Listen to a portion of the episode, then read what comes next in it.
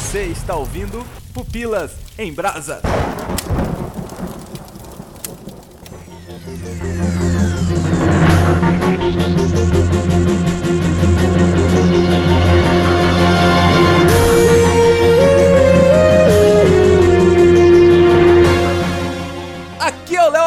E será que a chama do Pupilas em Brasas um dia apagará? Será que o Pupilas em Brasas é aqui narrado, contado por idiotas, cheio de fúria e barulho e de que nada significa? Provavelmente. É, com É certeza. isso.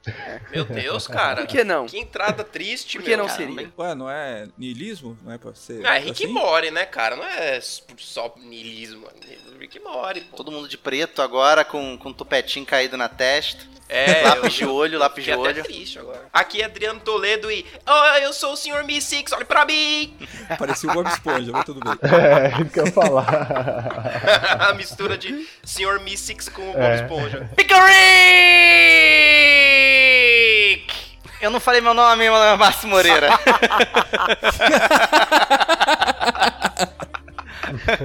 Pensa que o Márcio entrou num buraco de minhoca, falou a- o Caindo, final né? da frase dele e depois Cara, o voltou. Pickerick, ele é um tapa na cara do próprio conceito da série, que não tem nada de nelismo, não tem nada mais animador do que num cara feliz por ter virado um Pickles. Pickerick! Aqui é Jefferson Silva e Uba Luba Dubidubi. Eu ia falar que meu é, lema agora mudou, mas deixa quieto. Ah, puta, eu sabia que ia roubar de alguém. Foi bom, cara. que no dialeto do, do Bird Person, é, por favor, me ajude do meu sofrimento terrível, né? É. É verdade. Só, só falei verdades aqui. Aqui é o Lito Xavier, não há fatos eternos, como não há verdades absolutas. Mas se não há verdade absoluta, essa verdade que eu acabei de dizer não é absoluta. Ih, meu, bolou tudo aqui agora. Não, não consigo fazer as ligações.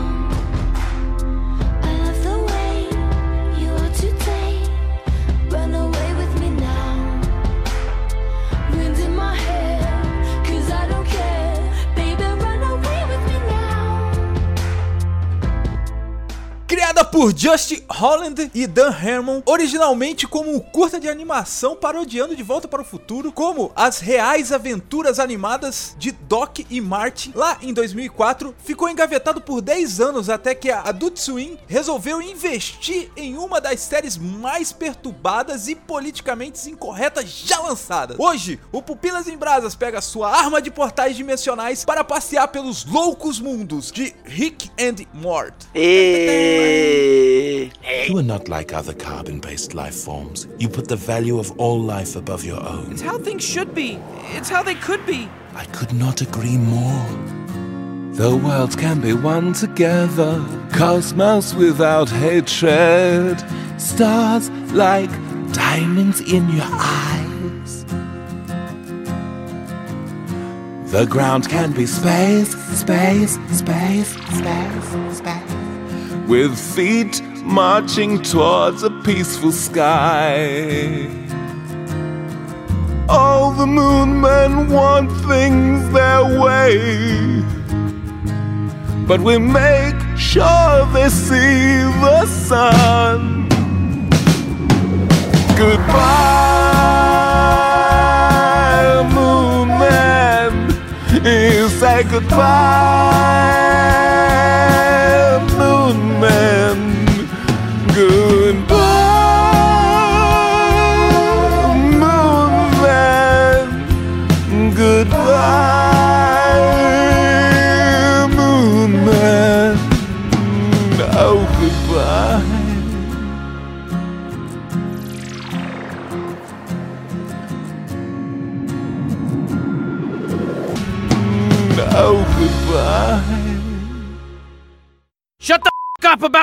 Então já vou começar aqui com uma treta. No primeira temporada de Rick and Morty, eu vou falar a verdade pra vocês, pra mim, eu achei meio subestimado. Muito nhenhen e tal, é, é aquilo, uma série de desenho, é isso aí. Nossa, quem chamou Ah, Leonardo? É- sai ah, é fora, host, velho. né? Nada a ver o que você tá falando. Nada demais. No primeiro episódio, você não ficou contagiado pelo neto colocar uma semente na bunda? Já era, fi, ali. Ó, eu vou falar a verdade, eu fiz pelo profissionalismo de estar aqui gravando com os senhores, e é isso. ok. Cara, o primeiro episódio, eu confesso que eu tive um gap pra assistir o segundo. Demorei do primeiro pro segundo. Eu gostei do primeiro. Eu senti, né? tô- Destilei meu preconceito. Vai ser uma série que vai apelar pro grotesco. Aham. Como muita gente pensa, né? Só que a série me ganhou no episódio do, do Anatomic é, Park. Ela me ganhou ali. Ah, é o 2 ou 3, né? Sei lá. Ela me ganhou é um ali. come- do É, comecinho. que, que ela se passa no Natal e é dentro de um parque de diversão que é dentro do corpo de um cara. Então, assim, eu achei super De um original, é, é, as referências, é politicamente correto? Foi, mas ele soube explorar essas questões todas. E o humor é, é principalmente quando, desculpa se eu vou dar algum spoiler, quando o mendigo ele cresce e as partes dele fazem sombra sobre a floresta, aquilo é muito hilário.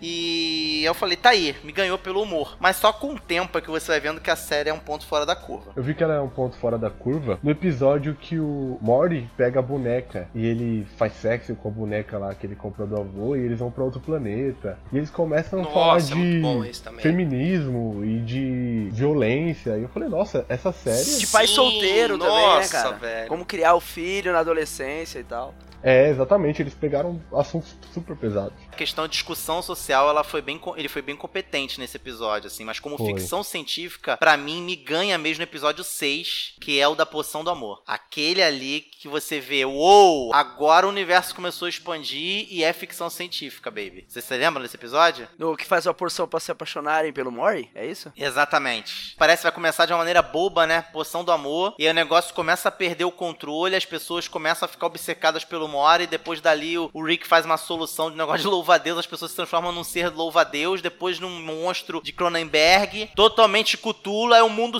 acaba. Tu pensa assim: caraca, não tem como. Acabou o mundo. Como é que ele vai voltar ao normal? Não vai voltar ao normal. Eles simplesmente abandonam aquele mundo e vão pra um outro mundo, pra uma outra dimensão paralela É. onde o Rick e o Mori morreram, e aí o desenho termina com o Mori olhando pra tudo com uma música triste de fundo. É ali que ele te mostra o que, que é o desenho, do que, que o desenho prega. Ele prega niilismo, ele prega escapismo, ele prega anarquia, ele prega você não é especial, ele prega todo, todos morrem, tudo acaba, entendeu? Ele olhando a, a irmã fazendo as mesmas coisas de sempre, mesmo naquela dimensão, só que ele como um estranho, um quintal. Ele cita isso em outros episódios depois, Ele vem falar disso na segunda temporada. é, ele dá um chá de realidade na irmã e fala assim: olha, olha só, o, o Summer, o meu corpo tá deteriorando no quintal. O corpo do vovô tá deteriorando no quintal. Eu vim de outra dimensão. Nós não somos especiais, todas as pessoas morrem. Ah, O episódio 3 me prendeu e o episódio 6 me ganhou. Qual é aquele episódio que aparece umas- uma galera desconhecida na casa? Que começa a aparecer um, toda vez que pensa em. A festa? Isso. Ah, não, Nossa. isso é muito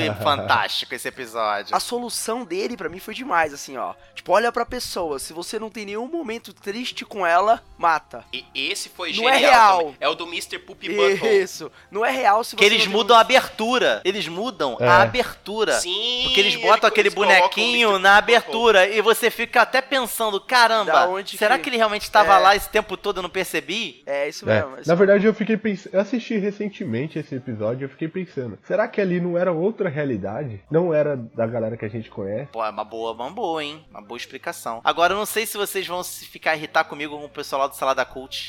Se irrita quando eu trago esse esse assunto. Mas isso aí é uma solução a lá Doctor Who, cara. É muito, muito parecido com essa coisa de que é, não olhe, não pisque, não vire pro lado. É, se você virar, você vai esquecer a pessoa. Ou então, se você não tiver uma lembrança ruim com ela, ela é a pessoa falsa. É uma coisa muito parecida com o Doctor Who, que tem um pouco também de Doctor Who. Afinal de contas, você tá falando de um cara que é super inteligente com, com um companion, viajando por muitos mundos, né? Então ele pega esse saladão de ficção científica. É. Eu estou aqui ouvindo fãs falando da série, mas vamos compartilhar aqui com a galera que não é fã, que nunca viu essa série. Vamos falar um pouquinho da sinopse. A gente comentou os episódios que são grandiosos, o que eles falam tal, mas eu acho que seria interessante a gente trazer um pouquinho de uma sinopse dessa série que tá deixando vocês maluco. Adriano Toledo, traga a sinopse de Rick and Morty. Por onde começar? Bom, Léo falou aí na abertura que Justin Roiland e Dan Harmon, né, que são dois produtores de TV americanos. O Dan Harmon tá bastante associado com Community, né, que é uma série de, de comédia bastante cultuada lá fora. Acho que já foi cancelada, até que ela, ela era cultuada, mas ela foi cancelada. Ela era engraçada, mas não fazia muito sucesso. E o Justin Roiland, que é o- a voz do Rick e do Mori, né, ele é dublador, já era dublador há muito tempo, já tinha feito Hora da Aventura. E eles tinham esse projeto, assim, juntos, né, que eles fizeram lá em 2004, em que hum, eles fizeram esse curtinha, que era uma paródiazinha do De Volta pro Futuro, em que eles mudaram, obviamente, os nomes, né, que ficou Doc Marty com TH, que dá pra ver por que que ficou Rick e Mori, né,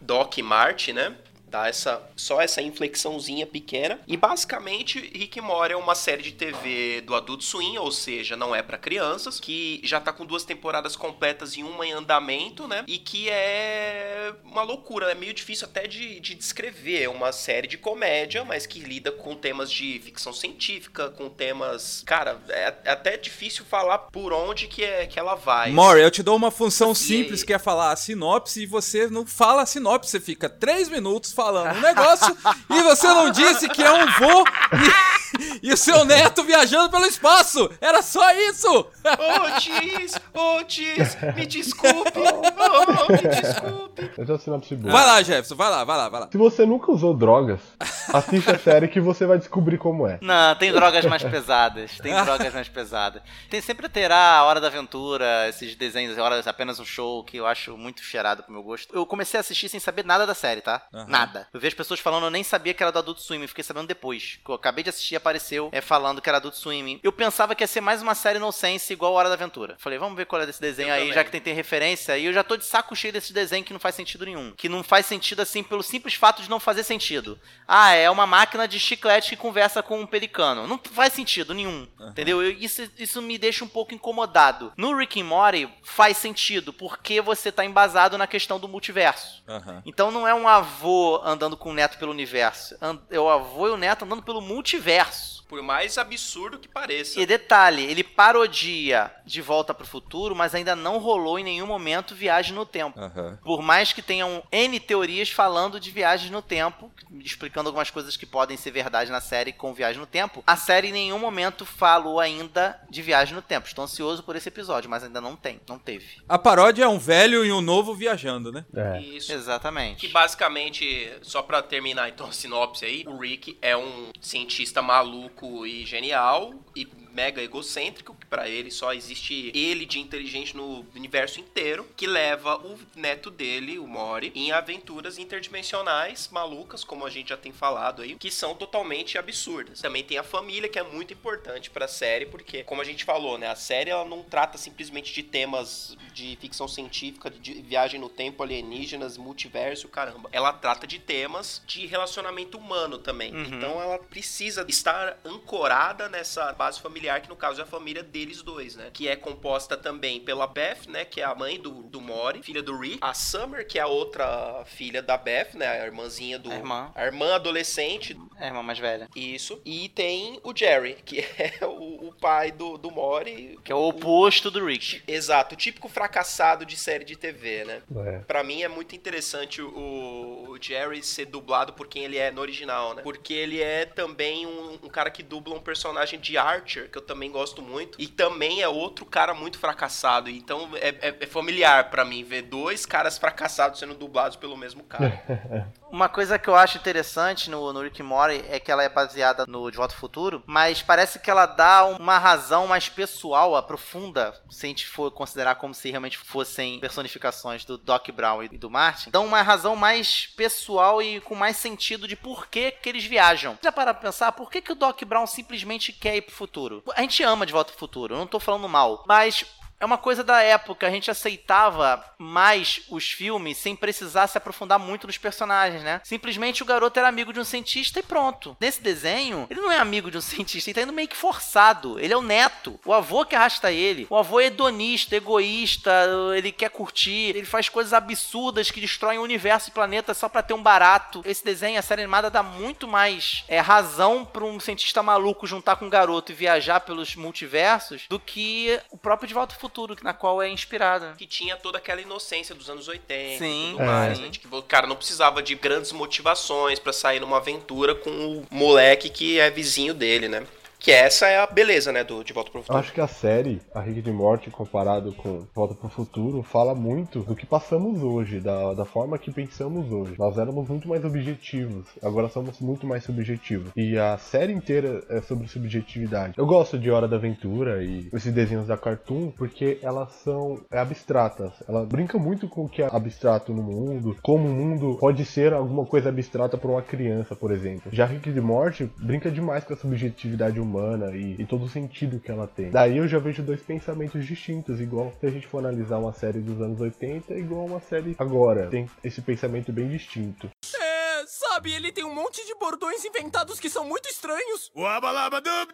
O cara que não gosta de desenho, assim, você acha que a série alcança ele? Difícil dizer, porque existem vários fatores pra pessoa dizer, abrir a boca pra dizer que não gosta de desenho, né? É, porque vocês parecem gostarem de desenho já, né? Então tem aquele background de desenho e tal. Eu gosto de boas histórias, cara. Eu, é porque eu não me apego muito à forma, entendeu? Eu assisto South Park, cara. Então, assim, eu conheço gente que não gosta de South Park por causa da forma, né? O próprio Buriti lá do Salada Cult, ele, ele não assiste, não gosta de nada que for muito mal feito. Mas por quê? tipo South Park. Exatamente, porque ele tá muito ligado a essa coisa do desenho, da arte, da ilustração. Por contrapartida, tem muita gente que é ilustradora, desenhista, coisa e tal, que não se incomoda com isso e sabe que isso é uma escolha de forma. Acabou virando. Você tem que se abster, né? É, tem que se abster porque o que vale ali é o conteúdo, entendeu? Os meus colegas, eles não gostam do Rick and Morty. Eu, eu faço um esforço danado. Eles são malucos por Doctor Who. Falo, não é possível que vocês gostam do Doctor Who. Que existe tosqueira sim, eu sou fã. Eu, eu sei que existe, eles dizem pé junto que não tem. Pra mim isso é cegueira. Nossa, não, que isso, gente. Isso é pra mim isso é cegueira. Eu gosto do Doctor Who, não é por efeito especial, não é pelo. Nossa, que originalidade que existe no, naquele isopor ali que tá simulando a cara de um monstro. Mas o baixo orçamento acaba fazendo com que ele, ele seja uma série criativa. Isso eu vejo em um monte de outras séries que também tem esse problema, às vezes, do orçamento ou de alguma limitação, até às vezes o estilo, que nem o Rick Morty, e ele se sobressai, cara, quando consegue extrapolar e sobressair e passar e vir um detalhe a arte. É espetacular, cara. Um exemplo do minimalismo genial do Rick Morty. E sim, eu vou usar genial, que nesses dias o Twitter veio encher o saco um garoto lá com essa modinha, essa contra-modinha, de qualquer um que fala a palavra genial, o pessoal fala, a palavra genial está desgastada. Essa frase virou uma moda, tá? Se você não sabe. Eu acho muito legal quando o Mora ele faz uma cara assim meio que de. Hein? Que ele fica assim meio. O quê? O que, que tá acontecendo? A boquinha pra a baixo. boquinha pra baixo, cara. A boquinha é um... pra baixo, cara. Cara, aquilo qualquer um desenha. Qualquer um. Eu nunca vi em desenho nenhum aquele tipo de, de representação da boquinha pra baixo. Você tem o clássico é da genial, a gotinha no canto da cabeça, no lado da cabeça no desenho japonês. Você tem uma série de, de signos gráficos pra representar certos estados de espírito. E a boquinha pra baixo do Rick Mori, que é quase um Wzinho compridinho, parece uma babinha, sei lá. Cara, você entende perfeitamente o que que tá acontecendo ali, entendeu? É incrível, cara. É incrível. Quando o Léo fez a pergunta, a primeira coisa que veio na minha mente foi exatamente isso. O cara não gosta de desenho, mas gosta do que, né? Vai depender muito mais do que ele gosta do que o que ele não gosta. Ô, ô, Nito, responde você, que é um cara que odeia animações Disney, essas coisas, por exemplo, que não tem, tem uma pedra de gelo no lugar do coração. é porque Rick Morty não é otimista. Se fosse otimista, eu não gostaria. é, é pessimista. Então você queria um, um filme da Disney feito pelo Justin Roiland, então, Dan Harmon. Bojack Horseman também tem essa pegada. Puta, é muito É, bom. total, total. Tem alguém aí que trabalha na equipe do Borjak também. É a mesma galera, não sei. Ouvi um papo desse, eu tô por fora. Vocês tinham que ver Archer também, então, porque Archer também é mega politicamente incorreto. Tá na minha lista, cheio cara. de- Eu cheguei a ver a primeira temporada do Archer, mas é que o tema não é. É que ele vai ficando melhor depois, cara. Ele vai saindo do tema de comédia com espião e vai entrando em outras coisas. É muito bom. Tirando a última temporada, que foi bem mais ou menos. Pra mim, o que impressiona nessa série é a quantidade de peões rodando quando termina o episódio, sabe? É que nem na origem, quando termina um peão rodando, você fala, será que caiu? Será que não caiu? No Rick and Morty, cara, um monte de peões rodam na minha cabeça depois que termina o episódio, sabe qual é? Caramba, isso foi profundo, Uhum. hein? Poxa. Cara, você falou a melhor analogia do mundo agora. É. Verdade. Exceto pra quem não assistiu o filme. Mas você tem que deixar, chefe, porque alguns desses peões aí, eles vão caindo. Você parou na primeira temporada. Não, por isso que eu disse no começo, eu já disse pra Tu não viu polemizar. nem a segunda? Não, pera aí, calma aí. Por isso que eu disse que no começo, pra polemizar, que eu não tinha gostado da primeira temporada. Já na segunda, a série Ah, me ganha, então entendeu? foi só um bait. É. Ah, Foi tá. só um é bait. pegadinha do malandro. Inclusive, você fez a comparação com Inception, que é uma das muitas referências da série, né? A série é conhecida por ter várias referências. Tem um episódio, né, da profe- do professor do Mori, que é genial. Que, que encontra o Fred Krueger no, no sonho. Ah, esse Mano, episódio é, muito bom pra esse caramba. episódio, Puta. cara. Que ele vai entrando na mente de cada um do- da- das pessoas do sonho. Ele não vai aprofundando na mente de um Isso. só, ele vai pulando na mente É. dos, dos personagens sonho do em sonho. Meu, é muito embaçado. Esse episódio é muito louco. Então, olha só, vocês no começo já falaram sobre uns episódios aí bem bacanas que vocês gostam. E agora vamos tentar, cada um dar um episódio maneiro aí pra gente estabelecer uns, uns episódios pra galera que não assistiu a série, que quem sabe pegar o clima, pegar o tom da série aí na explicação do porquê vocês gostam desse episódio determinado. Então, Adriano, começa aí, fala aí um episódio que você acha genial, que você gostou, e aí a gente vai comentando em cima. Pra mim, mim, nas duas temporadas que teve nessa, que vai ter agora, também vai ter um episódio que é disso. É o episódio da TV interdimensional. Muito boa.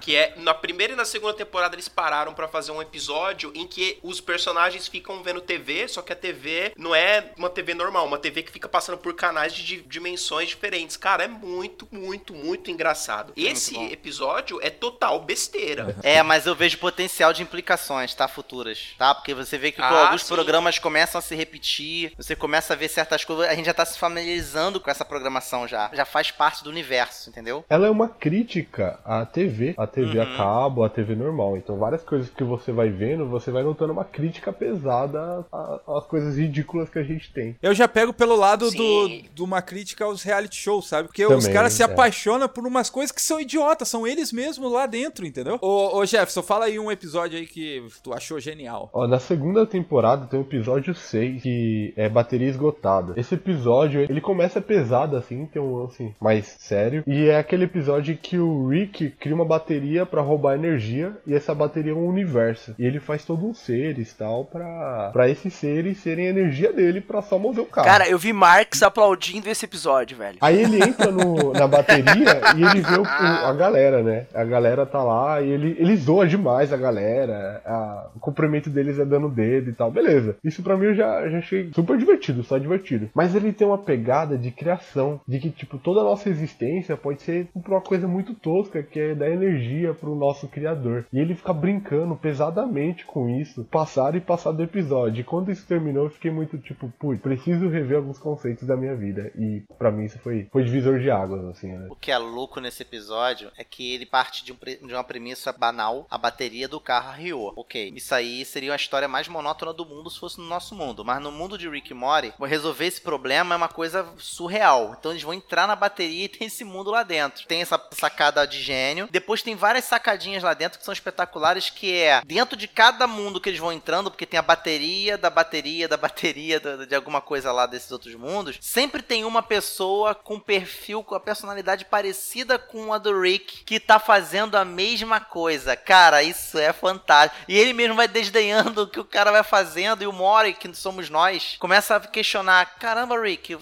eu- foi exatamente o que eu falei pra você minutos atrás. Você agora tá desdenhando com as mesmas palavras que eu usei, que a pessoa que tu criou no teu universo tá fazendo igual a você, cara. Entendeu? Eu acho isso incrível, incrível, incrível, incrível. É, enquanto isso tem a Summer que tá presa dentro do carro e tem um discurso super humanista sobre o que é proteção e como é a violência. Eu achei divinal esse episódio. E pra você, Márcio? Você já falou um monte aí, né? Que é difícil escolher um agora que você não falou, né? É, cara, é difícil. Ainda mais que eu tô meio que, né? Eu tô com tô, tô um embargo aqui que eu não posso falar da terceira temporada. Não. Não. Embargo. Que, que todos, todos da terceira dão de 10 a 0, né? Sem exagero nenhum. Tu acha que a série cresce? da- é tipo o Breaking Bad dos desenhos. Ele vai crescendo a cada temporada. Exatamente. Breaking Bad desenho eu acho que é um pouco, não é exagero, mas é bem diferente, porque a pegada do Breaking Bad, ele se torna mais frenético. Mas eu digo a no questão Rick do é o universo que de expande. qualidade, sacou? É? Os- Os personagens secundários, eles ganham universos próprios, sabe? O Rick Morty, ele sempre teve, desde o começo, histórias paralelas. Por exemplo, o próprio episódio fantástico da televisão, do multiverso, dos canais, enquanto eles estão vendo os canais de TV, tá rolando um debate da Beth e do Jerry na cozinha sobre a vida deles, de casado. Então, é, acaba sendo meio que quase todos os episódios são duas histórias em um, né? Eles fazem muito essa coisa. Desse da bateria tem a Summer lá presa dentro do carro sendo defendida. A maioria deles tem duas histórias em um. Que é o que os Simpsons fazia muito bem antigamente, né? Sim, Que começava o episódio sim. de uma forma e terminava de outra totalmente diferente. Exatamente. Na terceira, não é que isso acaba, mas essas histórias elas se entrelaçam de uma maneira assim genial, sabe? Todos os personagens ganham peso. Não, que na terceira tem episódios que você não tem só duas histórias que se entrelaçam, que a gente não vai falar porque a gente não vai falar da terceira, mas que tem centenas de histórias se entrelaçando e acontecendo em uma cidade. Isso aí muitas séries de ficção científica faz, até de tirar o protagonista da- do episódio. Você tem uma história sem o Rick Morty, mas repleto de Rick Morty. Isso é fantástico. Exatamente. Se tu parar pra É, pensar, isso ah, é cara. fantástico. Mas sem É. dar spoiler, Depois tá? a gente grava a terceira... um episódio só desse. Só desse episódio a gente pode gravar. A terceira temporada como um todo, ela fala dos personagens personagens todos e muitas das conspirações que o público tá pirando vêm dessa terceira temporada e algumas estão até confirmando algumas coisas ou entregando outras coisas diferentes, entendeu? A respeito de quem é o Mori, quem é o Evil Mori, quem é o Bird Person, o casamento do Bird Person que aparece na segunda temporada, entendeu? Então, muita coisa que acontece na, na segunda temporada, ela é fechada na terceira. Eu gosto muito do último episódio da segunda temporada. Eu não assisti a terceira temporada ainda, mas eu tenho um problema com a segunda temporada, que eu acredito que vai ser revelado na terceira, com esse final, é que, tipo, ele tá se importando muito. Isso não pode ser real, entendeu? Termina a segunda temporada onde ele se importa com as coisas. Fala, não, peraí, ele não pode se importar. Abra seu coração, Nito, porque a série ela tá mostrando por A mais B que o Rick, ele,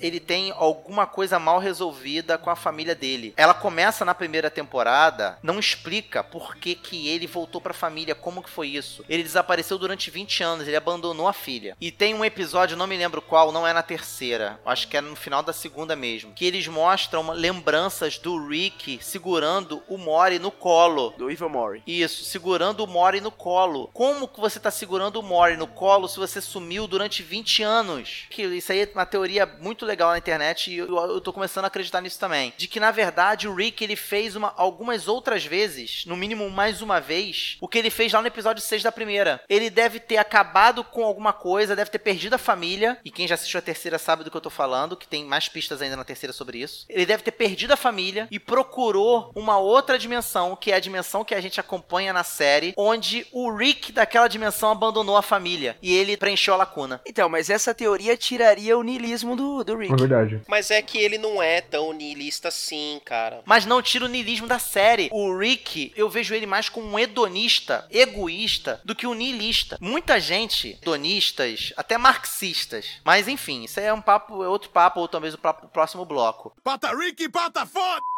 E é assim que a notícia voa! Mas ele usa esse argumento niilista, mas ele não é tão niilista assim quanto é anarquista, egoísta, hedonista, sacou? Pô, a gente teve episódio na segunda temporada que ele fez uma festa, fez toda uma missão, morreu gente Sim. pra pegar um cristal pra ele cheirar, velho. Esse episódio é forte, cara. E tem aquela questão do Hitler, que é misturado com outra pessoa. Quem era? Com- Abraham, Abraham Lincoln. Lincoln. Pô, meu Deus. É, e é forte esse episódio. Acho que pros americanos tem uma, tem uma, Pro americano, aí. é. Certeza. se sacrifica e morre daquele jeito. E você fica, um quê? Então, assim, mas ao mesmo tempo, o próprio amálgama de Hitler com Lincoln reclama da existência dele, que é um sofrimento, que foi o Rick que criou ele. Então você vê, o cara criou o maluco só porque criou, é egoísta. Eu tô um pouco me lixando, criei ele, tá criado aí. Sabe um, um personagem sensacional que aparece, mas virou meme e as pessoas falam sobre ele, que é o robô da manteiga, que o Rick criou Hum. Só pra fazer manteiga. Qual que é o meu objetivo? É, criar manteiga. Ah, isso, tá. Aí o Rick fala um negócio que é sensacional, que ele fala, é, é, bem-vindo ao mundo, né? Bem-vindo à realidade. Tipo o cachorro na primeira temporada que o Jerry fala: Ah, dá um jeito aqui do cachorro ficar mais inteligente, parar de fazer xixi aqui no tapete. Aí o Rick vai lá e coloca um capacete É. no cachorro pra ele ficar O inteligente. cachorro domina o mundo. E também, onde estão os meus testículos, Summer? E aí é nessa também, porque o cachorro começa a questionar por que, que eu, por que, que eu sou É. o cachorro e eles mandam em mim. Tem um episódio também que ninguém falou. Quem falou na abertura? Eu não peguei a voz. Que é do Mr. Mystic. Ah, Mr. Mystic, Putz, esse episódio é sensacional sobre existência. E pega aquela questão, não, não dê nenhuma informação muito complexa ou subjetiva, eu não lembro o termo que ele fala. E isso faz pensar na vida, sabe? Quando a gente vai ficando complexo e tal, que a gente vai perdendo É. sentido. Isso fala totalmente com o ser humano hoje. Eu achei muito bom esse episódio. Não, e, e outra, ele precisa cumprir algum propósito na vida dele, senão ele fica daquele jeito transtornado, fica fora de si. Sim. E a única coisa que ele quer é cumprir o propósito e encerrar, e acabar, ir embora, entendeu? E morrer. É isso que ele quer, morrer. É. Mas deixa eu perguntar um negócio pra vocês, assim. né? Quando eu li alguns resumos sobre a série, falava sobre o, o comportamento escapista dele, né, cara? E o Márcio falou alguma coisa a respeito que ele meio que vai mudando esse pensamento de não se importar com as pessoas que ele começa no início da série, né? Ele começa meio que. ah, Eu acho que até na primeira temporada tem um momento que ele meio que se importa, ele vê que o, o neto vai morrer, ele fica meio bolado e, e, e, assim, a cara dele tá se importando humano, né? E eu queria saber de vocês se esse comportamento escapista que, você- que eu li em algumas sinopses, se ele muda ou isso é a essência do personagem, é algo que não vai mudar, né? Eu acredito que o padrão que ele tá tendo de se apegar é como quem se apega a alguém que tá conhecendo agora. Eu comprei mesmo essa teoria. Eu acredito que aquela família, tanto tem o episódio que ele deixa o Jerry num berçário, num parquinho. Sim, pra Jerry. Entendeu? Ele deixa o Jerry lá. Isso.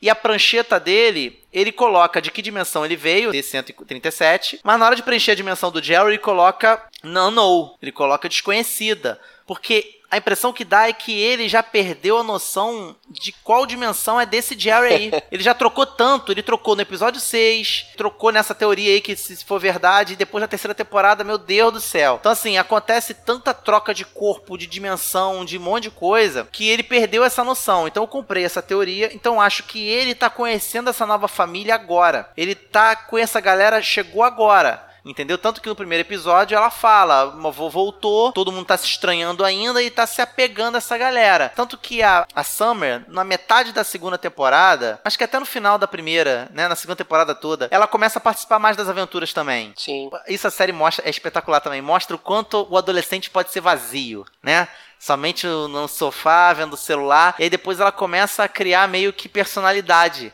identidade, porque até então é um adolescente default, como muito adolescente se faz default, parece que quer ser default, quer ser igual a todos os outros. E ela começa a criar uma identidade própria na segunda temporada. Você vê que ele de certa forma defende os netos e tá e tá ali junto com os netos, mas isso é crescente, é Eu uma posso discordar um pouquinho dessa ideia? Deve. O Rick, ele parece ser um personagem onisciente. Ele conhece tudo e sabe de tudo todo momento. E a gente tem nenhum momento que ele tem um delay, um, um degrau de, de desconhecido, ou de desconhecer, de não saber. E nessa teoria se baseia que ele esqueceu qual é a realidade, o que aconteceu. O que não dá muito a crer que a série seja assim, que parte dessa, desse lado. Porque pra mim o problema do Rick é ele conhecer tudo e saber de tudo. E tudo para aquilo que ele conhece não fazer mais sentido. Porque ele já sabe o sentido de tudo e pra onde ele vai. Ele é um cara que ele sabe muita coisa, mas ele não é onisciente nunca, por vários motivos. Primeiro, se ele fosse onisciente, ele não ia errar na mão da Sim, do amor, tá? Que ele depois fez um louva-a-Deus, depois fez os monstros de Cronenberg. Ele não iria, por exemplo, ficar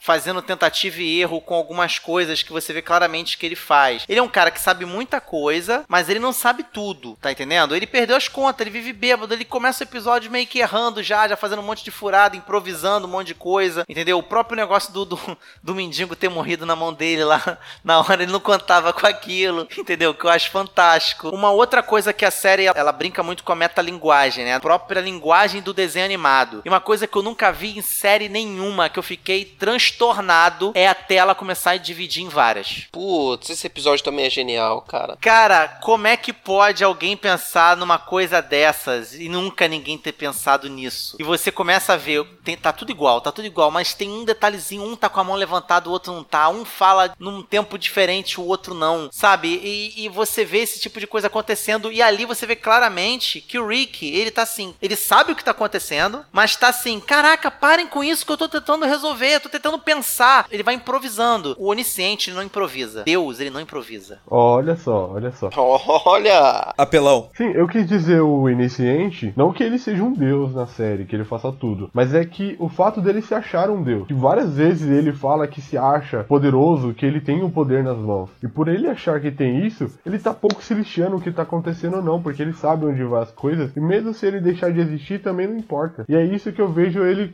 aplicando pros netos, pra família. Eu acho que por mais egocêntrico que ele seja, e realmente ele tem esse senso de eu sou um poderosão e eu sou o melhor todo mundo, eu acho que com o passar dos episódios, ele tem começado a estabelecer um vínculo com a família. Então, por mais que ele se sinta super poderoso, super inteligente, o maior Rick de todos os Ricks, eu creio que ele começa a querer, não sei, proteger a família, de certa forma. Mas ele não enterra a família, ele não abandona a galera pra trás, naquele mundo lá que se perdeu. Então, cara, no final da segunda, né? Pois é, porque ele, na cabeça dele, ele tem infinitos mores. Ele tem infinitas netas, infinitas filhas, infinitos genros, entendeu? Ele tem. Então, às vezes, ele oscila de, do que ele tá acostumado e entre aquilo que, ah, se der ruim, pelo menos eu tenho Essa um questão step. da onisciência dele que eu, que eu falo. É, o- de, tipo, é um pragmatismo, demais então, né? Porque é isso aí É, do que o, é. que o Márcio acabou de falar, inclusive, que é o pragmatismo exacerbado, no- do ponto de ser absurdo pra nós, né? A questão é se você tivesse, né, tem até um episódio do Black Mirror, né, do cara lá que morre, né, e a, e a menina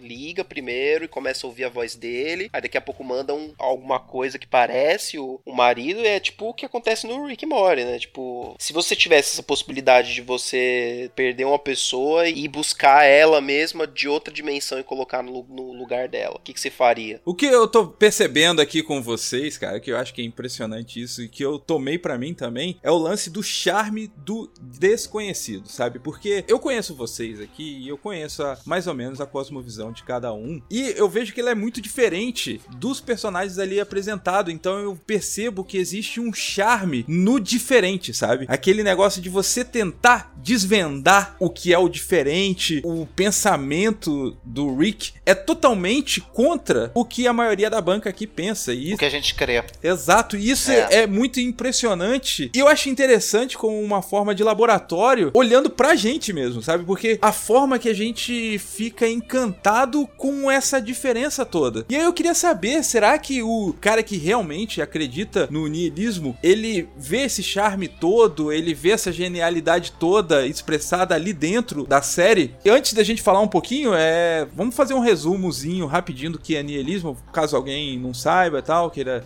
queira se inteirar pra gente. Às vezes a gente tá falando aqui, mas é um termo ainda meio desconhecido pra um ou pra outro, né? Cara, discutir niilismo é uma perda de tempo, porque todas as filosofias são trapo, nada presta, no final tudo é verme que vai ser comido pelas. no, no- na tumba. Inclusive É, o, pró- o próprio niilismo, né?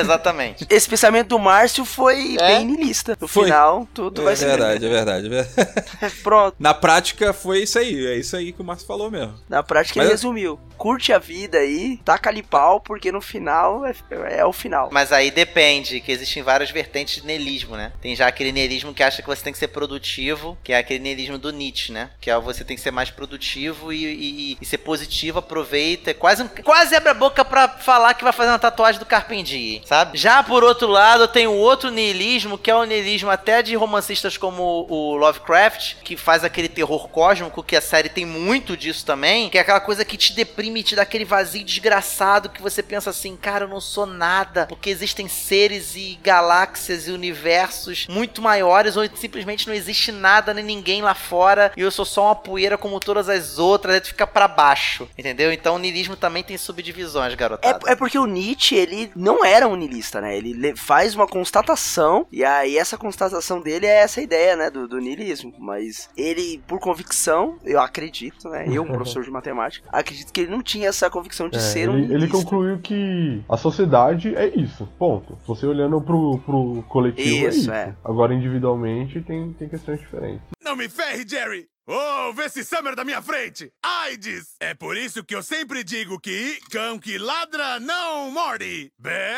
Mas aí, assim, a gente fica confuso um pouco, né? Porque, assim, o, o niilismo parece muito com a anarquia, né? Será que a gente consegue ver alguma diferença aí? A gente consegue delimitar alguma diferença? A anarquia, a gente vai colocar assim como, sei lá, um, um, um movimento. é, político, assim, alguma coisa de, de, de sociedade. E o niilismo ele é o combustível desse movimento. Isso, o, o niilismo é seu. Aham. O, o- anarquismo é, é social. O anarquismo é da galera. Você acha que o niilismo, ele tem o lance da autodestruição? Não, a- Cara, eu conheço muita gente autodestrutiva que, que abraça o niilismo e tem gente que nem sabe o que esse niilismo é de comer ou de passar no cabelo e é autodestrutiva também. É, então, eu acho que não, não- eu acho que não tem essa ligação direta entre niilismo e autodestruição. É porque o niilista, ele vai querer aproveitar o, o- ao máximo. Eu acho que é essa parada do Carpe Diem mesmo, né? Porque é, é a galera que, gente, vamos aproveitar o que a gente tem pra viver aqui, porque não tem mais nada além disso. Depende de como você pega essa fala, porque, por exemplo, é, vamos aproveitar o máximo aqui, então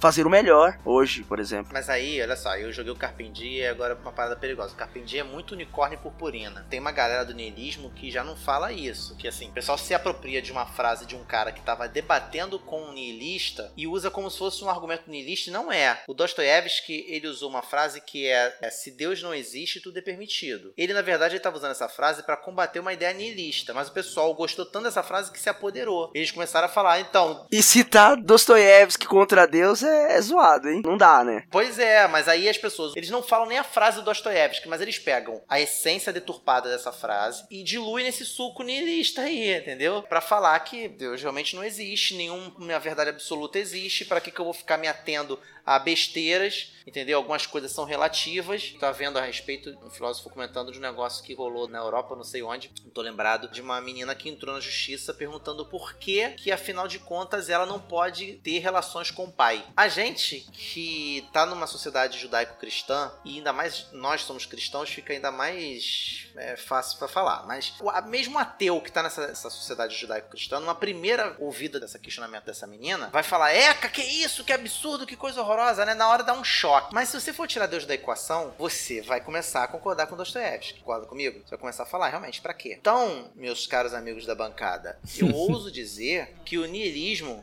é algo extremamente plausível se hoje, se hoje eu descobrisse O que é, da diante daquilo que eu creio, completamente impossível para quem já provou dele. Mas, hipoteticamente, se eu descobrisse que Deus não existisse, eu ia abraçar o niilismo de, de cabeça. Mas não ia ter dúvidas disso. Então, a gente se colocando no lugar dessas pessoas que pensam dessa forma, o pessoal fala da empatia, né? Se colocando no lugar dessas pessoas, você consegue entender e pensar, caramba, para onde que a sociedade está indo? Porque a sociedade está se tornando cada vez mais niilista, está cada vez mais hedonista, egoísta, está se tornando um Rick. A planeta Terra tá virando uma cidadela de Ricks e Morris. Mesmo você tirando Deus da equação e você fala das questões da sociedade e tal, a gente tem dois pontos que tem a ver que o, o cristianismo utiliza como base Deus, mas que as pessoas sem Deus podem usar como base tranquilamente, e eu acredito que seja a evolução da sociedade, que é ética e moral. São duas coisas importantes que estão na base da sociedade. Então não é porque Sim. Deus existe que nós seguimos por ponto totalmente contrário às questões que rege a ética moral. Porque, por exemplo, essa questão do pai é uma questão de ética e de moral. É mais de moral do que de ética, né? Que tem, tem toda uma questão tanto biológica como uma, questão de sociedade, como a sociedade funciona e como nós funcionamos, como nós funcionamos em comunidade, em coletividade, porque é, é esse o ponto que eu acho que, que a sociedade pode evoluir. Tanto que se a gente for pegar pra questão criacionista, a gente pode ir a algo que contrapõe totalmente a, a ética e a moral, e isso é tão ruim quanto a questão niilista. Então, é, de uma forma pessimista, se você for pensando, a gente sempre vai seguir pro lado negativo. Não, com certeza. Isso aí é a defesa até de alguns ateus que falam: não, eu não sou nenhum criminoso. Por não acreditar em Deus, eu não saio fazendo atrocidades por aí afora. Concordo com você. Mas eu dei o exemplo do incesto, não tô aqui defendendo incesto, pelo amor de Deus, não é isso que eu tô falando. Mas vamos parar pra pensar um pouco a respeito disso. Pra sociedade corrompida, tá? Pra sociedade corrompida. Você nem que seja entre irmãos, vamos supor assim. Quer que seja. Será que não existe uma inflexão aí, se tu parar pra pensar filosófica em cima desse tipo de coisa? Se tu parar pra pensar algumas coisas que nós praticamos, será que não é uma herança da, da sociedade judaico-cristã? Alguns pontos, por exemplo, da sociedade, sacando? que a sociedade foi evoluindo, a gente olha, tipo, na, na Idade Média, a gente evoluiu, a gente deu um ponto à frente. E a gente tá dando um ponto à frente agora até do cristianismo. Por mais que tenha toda essa, essa questão ultradireita ou ultra-esquerda que está surgindo, que tá se opondo à sociedade, mas dá pra enxergar por cima uma evolução simples da, da galera. Seja isso na questão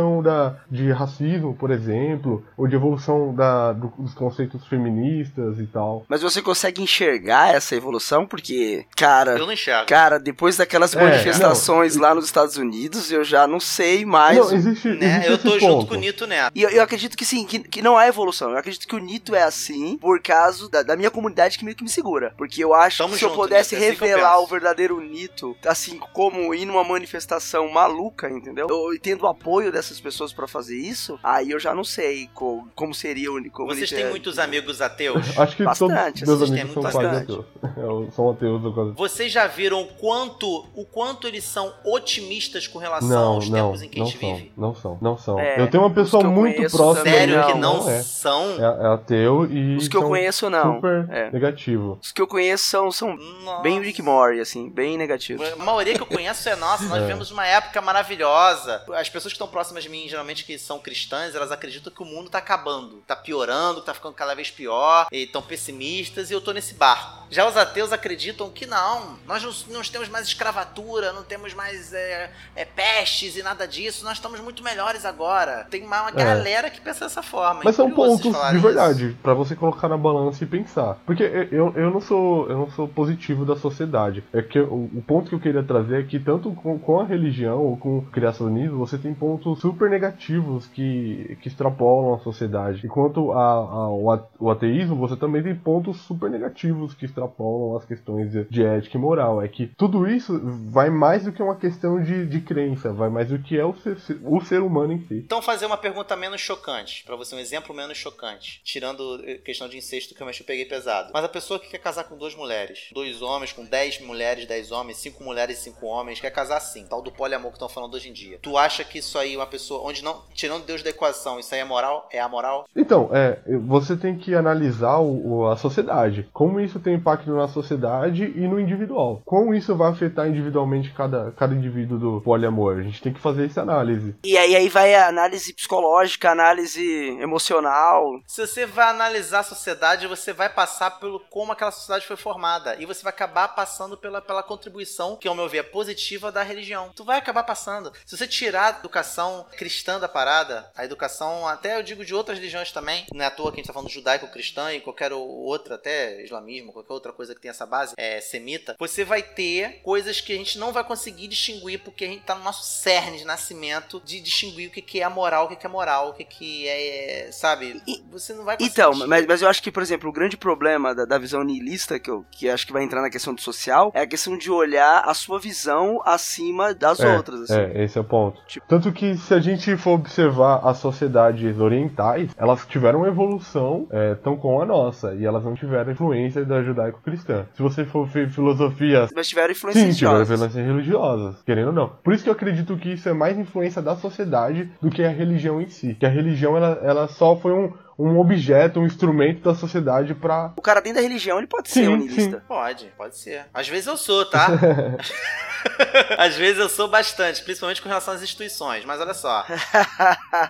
Somos todos. Os próprios criadores da série, eles concordam comigo quando faz o Rick tendo relações sexuais com um estádio lotado de gente. Por quê? Não entendi a analogia. Vocês estão Sim. lembrados desse episódio? Sim. O que rege o Rick é o que eu quero fazer e acabou. Não existe a moralidade pra mim, eu vou fazer o que tá na, na minha trilha. Não tô, não tô ferindo ninguém, todo mundo tá topando, é aquele famoso não tô fazendo mal a ninguém. Mas no próprio episódio ele não muda de ideia? Quando você, quando você tem um Muda. pai e uma mãe falando, pra mim o que me importante é minha filha, meu filho ser feliz, isso é um niilismo É. disfarçado. No episódio a mina não, muda ele, de ideia. ele não fica... Peraí, peraí, você vai destruir um estádio? Não, peraí, peraí. Mas então, mas, é, Não, não destrói o estádio. mas, mas depois a mina não muda de ideia também? Vê que a vida não é, desse tem- jeito e tal. questão de mudança de paradigma. Tem essa pegada assim no É. final, de que ela, ela percebe que tava errado. Ah, que eles estão exagerando demais, né? Que a cidade tá des- destrambelhando e ele tá ali na loucura total e, e ela continua ali. Ela tá. Pera, eu não tô lembrado quem Mas, foi alguém, que mas, botou a mão na mas, consciência. mas o objetivo é, ó, a moral pregou aí. Não foi, não foi uma questão religiosa, não foi uma questão de, de princípio, foi uma questão moral. Foi a moral, cara. Foi a ordem. É diferente. Ela só parou porque começou a se instaurar o caos ali. Isso não tem nada a ver com moral. Tem a ver com ordem. Tem a ver com entropia. E quando você coloca o caos na equação, Deus sai. Ou vice-versa. Quando Deus sai, o caos entra. Não tem jeito, cara. A gente não tá falando de moralidade aqui. A gente tá falando de ordem. Deus, ele quando colocou a lei pra muitas coisas pareciam ser sentido. É, é a ordem. A ordem das coisas. E acabou se cunhando moral e a partir daí religião. E aí acabou tendo esse, esse caos gerado pela religião que a gente vive no mundo de hoje. Mas a religião ela teve sua contribuição na criação da moralidade, mas também na criação da ordem, porque as coisas são quase a mesma coisa. Mas no episódio do Rick, isso comprova o que eu tô falando. Ela não parou por causa da moralidade. Os netos do Rick estavam passando apuros na cidade porque tava todo mundo despertando do parasita. Vocês se lembram disso? Sim. Eles estavam tudo despertando, fazendo aquele caos, botando fogo na cidade. Mas por quê? Porque eles estavam se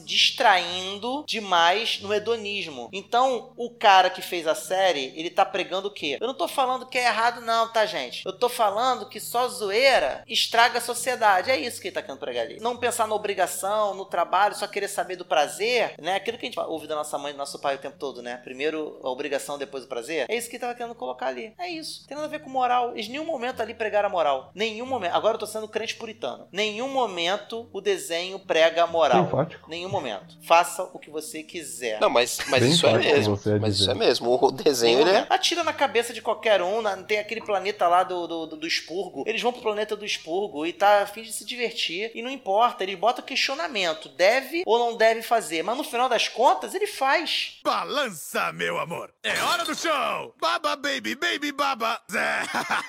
É, é o que eu sempre digo. No final das contas, faz nem que seja pela zoeira, nem que seja sem querer, nem que seja pra se defender, nem que- mas no final ele faz. Ele não é virtuoso no sentido da moralidade. O que faz a gente admirar a série, eu acredito que vocês também, acredito que o Nito, acredito que o, que o Adriano, acredito que o Jefferson, acredito que o Leonardo vão concordar comigo. A gente, como cristão, nós gostamos de assistir essa série porque nós somos pessoas inteligentes. E a gente consegue ver uma construção artística ali naquele negócio e falar, poxa, que sacada legal. Né? Tanto que uma a frase que eu ia falar no, no início é, ia ser as piadas dos ateus são mais legais do que a dos crentes.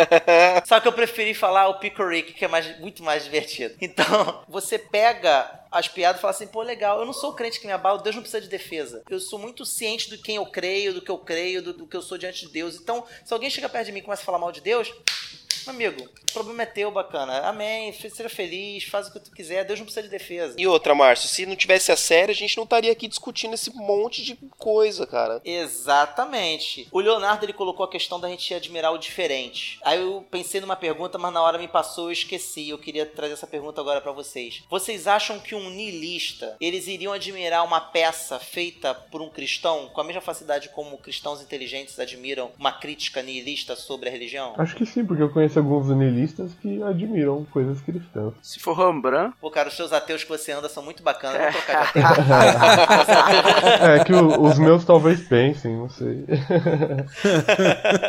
Inclusive, alguns vão ouvir o programa. Eu acho que fica meio complicado porque, assim, a base do niilismo é o lance do, tipo, a religião, ela é, empobrece o pensamento humano, né? Ela a, cria amarras, né? Então eu acho que o, o respeito acaba meio que ficando complicado ali de você ter uma admiração por alguém que a tua própria filosofia já diz que ele é inferior. Com certeza. A maioria, cara, principalmente o neo-ateu, discípulo de Dawkins, né? Ele vai ridicularizar a religião sempre. O ateu clássico, não. O ateu clássico, ele é o cara que, que deixa viver, sabe? Deixa o cara crer. eu, eu tenho uma questão assim: qual religião que está sendo ridicularizada? Todas. O episódio da cabeça gigante é em qual temporada? É, Na é segunda. da segunda. É, aquilo é genial. Aquilo ali é a visão do, do ateu, bateu a visão do cara, até uma visão bem sensata. Sobre o que é tiro algumas religião. lições dali. Sobre o que que é religião. A cabeça é tão grande que ela está sendo vista por várias pessoas ao mesmo tempo. Umas escolheram ver a coisa como uma visão teológica da coisa, né? Gnóstica da coisa. E os outros estão tratando como ciência, como um problema que tem que ser resolvido. E aí, no final, quando o problema é resolvido, os outros lá do outro lado acham que foi resolvido por uma maneira religiosa, enquanto os outros aqui pela maneira de ciência. E a série mostra pra gente, por A mais B, que na verdade os que estão com a religião estão errados. Porque a verdade tá lá do lado da galera que tá tratando da ciência. Não deixa você assim com aquele quezinho pensando, pô. Aí não é um peão rodando, aí você tem certeza que o peão continuou de pé. Ou será mesmo que não era um deus? Não, não era. Era um reality show. Eles iriam destruir a Terra se não trouxesse uma música. Entendeu? Não era. Não era uma religião. Entendeu? Eles deixaram um questionamento pra você pensar sobre a tua vida, sacou? Como religioso. Por exemplo, quando eu vejo isso daí, eu não me incluo no lado do, do, do religioso que está sendo chacotado. E, ao- Não, eu não me incluo. Então, mas- mas eu admiro a construção artística. mas ao mesmo tempo, eu como religioso, chacoto muito é, pessoas que estão ao meu lado, assim, de falar, cara, existe um ponto entre fé e absurdo. Tem muito crente indo pro caminho do absurdo. Tem uma questão que eu acho interessante de analisar até nesse episódio. Esse episódio eu assisti hoje, vindo pra casa, inclusive. Então tá fresquinho. Tá fresquinho, tá fresquinho. Que é a galera da religião que tem a fé baseada pela ignorância. A ignorância eu não tô ofendendo, estou dizendo de não conhecimento. Então eu não conheço aquilo que está ocorrendo, então eu tenho fé naquilo. Já a galera do outro lado tinha total conhecimento naquilo e desdenhava. O Rick desdenhava do que acontecia lá com as cabeças e tal, até zoava em determinado ponto que o Mort quis ir embora porque ele achava que ia dar ruim. Então você tem dois contrapontos entre os dois pontos que eu acho que são extremos. Tendo você acreditar porque você não conhece e você desacreditar porque você conhece muito. Por você conhecer muito, você banaliza. É, exatamente. Né? E por você não acreditar, você, você espetaculariza. Que é a base de todo o desenho, por exemplo, que eu acho que é um ponto interessante pra gente pensar sobre fé, por exemplo. Porque, porque eu, eu acredito nisso? Eu acredito, eu estou acreditando, estou tendo esse ponto, porque eu não sei nada, e por eu não saber nada, eu, eu apenas estou mitificando e adorando esse ponto. Inclusive tem, é, tem uma história é, recente de umas senhoras, não sei se vocês viram, que elas estavam orando numa igreja católica para voltar a Romaria, alguma coisa assim. Tinha uma árvore em frente à igreja, começou a descer é, um, um líquido branco e gelado. E todo mundo foi lá falar, poxa, é um milagre de Deus, Deus tá ouvindo a gente. E na verdade aquilo era um cocô de um inseto que aconteceu naquele momento.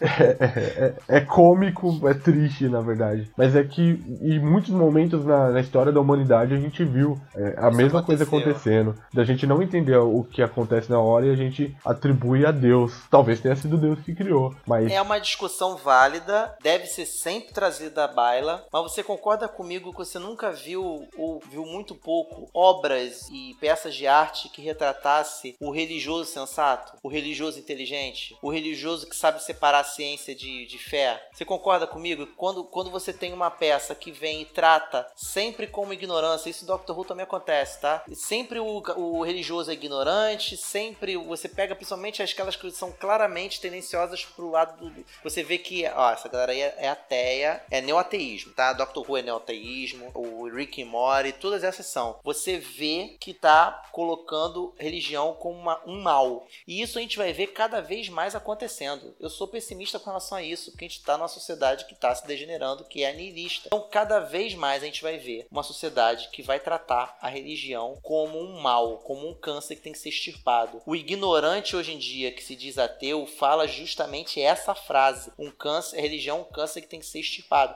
e bota todo mundo nesse balaio. Eu, como uma pessoa sensata e vocês, a gente admira a construção artística, mas aquele argumento ele só fortalece todos os outros que estão cada vez mais crescendo como uma bola de neve para fazer com que as religiões sejam vistas como um antro de gente burra, idiota, tapada que não sabe o que está acontecendo. Vamos falar da nossa religião, né? Qual é o contraponto que o cristianismo faz contra o, o niilismo, por exemplo? É, esse é esse o questionamento que eu ia fazer também. O que, que a gente pode fazer pra melhorar? Tá perguntando isso de maneira individual ou como entidade? Porque como entidade você não vai ver isso nunca. Não, mas, mas como, é, Porque como seguidores de era pra Cristo. ser o outro se a igreja se posicionasse. Eu não tô falando de crente no poder, não. Que Deus me livre e guarde um dia isso acontecer. Eu tô falando de da gente se posicionar enquanto gente que dá testemunho, que não faz besteira, que não rouba, que não arranca dinheiro dos outros, que não coloca o dinheiro na frente da, da, da palavra de Deus. Se a gente se posicionasse dessa forma enquanto entidade, a gente ia ser outra coisa. Isso nunca vai acontecer. Agora, como indivíduo, essa discussão que a gente tá tendo aqui é levar para nossos meios, é continuar sendo cartas vivas, cara. A gente continuar dando testemunho de amor, sabe? Quando alguém vier querer falar mal, por exemplo, daquela igreja que rouba, que a gente sabe que rouba, que mete a mão mesmo, sabe? Que tem canal de televisão e tudo mais, você não estreitar o coro do- dos que falam mal pra parecer o crente bacana. Você simplesmente parar o cara e falar assim, bacana, olha só, não, não sou igual, mas você quer falar de Deus? Quer falar de Cristo? Eu falo de Cristo. Não tô aqui pra falar de igreja, não quero falar desses caras, não quero falar de... Vamos falar de Jesus? Quer ouvir falar de Jesus? Vamos continuar falando de Jesus. E dar um testemunho contrário. Tem uma coisa que eu vejo no, no- no mundo inserido do cristianismo que eu tô, que é o determinismo. Que o cristão ele é, ele é muito determinista de que, ah, não, isso é ponto, isso é ponto, e ele não prega,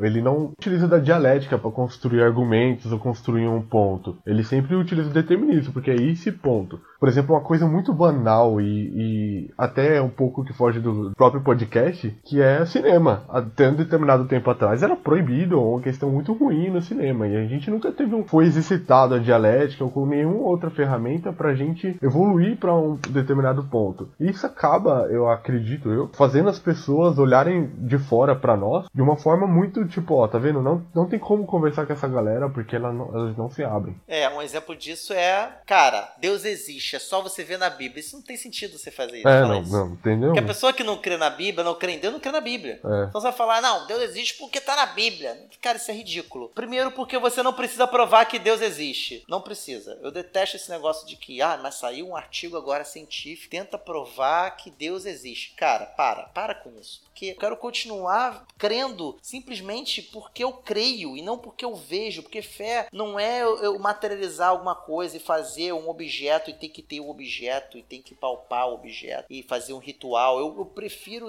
que se continue assim. Quando eu vejo crente tentando criar teorias mirabolantes para poder explicar Deus no racional ou então defender Deus, isso não faz sentido nenhum, isso é ridículo. Então, voltando ao que a gente tá falando, o que a gente pode fazer é parar com essa coisa de a gente achar que é o dono da verdade. Por mais que a gente creia que o que nós cremos é a verdade absoluta, sim, nós cremos na verdade absoluta, e por isso, nesse aspecto, nós fugimos do niilismo, mas nós temos que deixar o outro crer na verdade absoluta dele e não nos ofender com a verdade absoluta dele, não agredi-lo por causa disso, não antecipar o inferno para ele se for o caso, porque também a gente não sabe se aquele se esse um vai pro inferno ou não, porque o céu não é meu. O céu não é meu. Eu acredito que o outro tem o direito de ter a verdade absoluta dele e deixa a minha verdade absoluta aqui, velho. Agora você quer ouvir o que eu tenho a dizer? Tá beleza. Não vou ser o chato do trabalho que vai parar o meu trabalho, parar o desempenho no meu trabalho, pra começar a pregar e eu tendo coisa em cima do meu escaninho pra resolver. Não vou ser esse cara, entendeu? Mas quando pintar alguma discussão, eu não vou vir babando com a jugular pulsando os argumentos, sabe, bestas, querendo empurrar o respeito. Cara, a gente tem que se dar o respeito.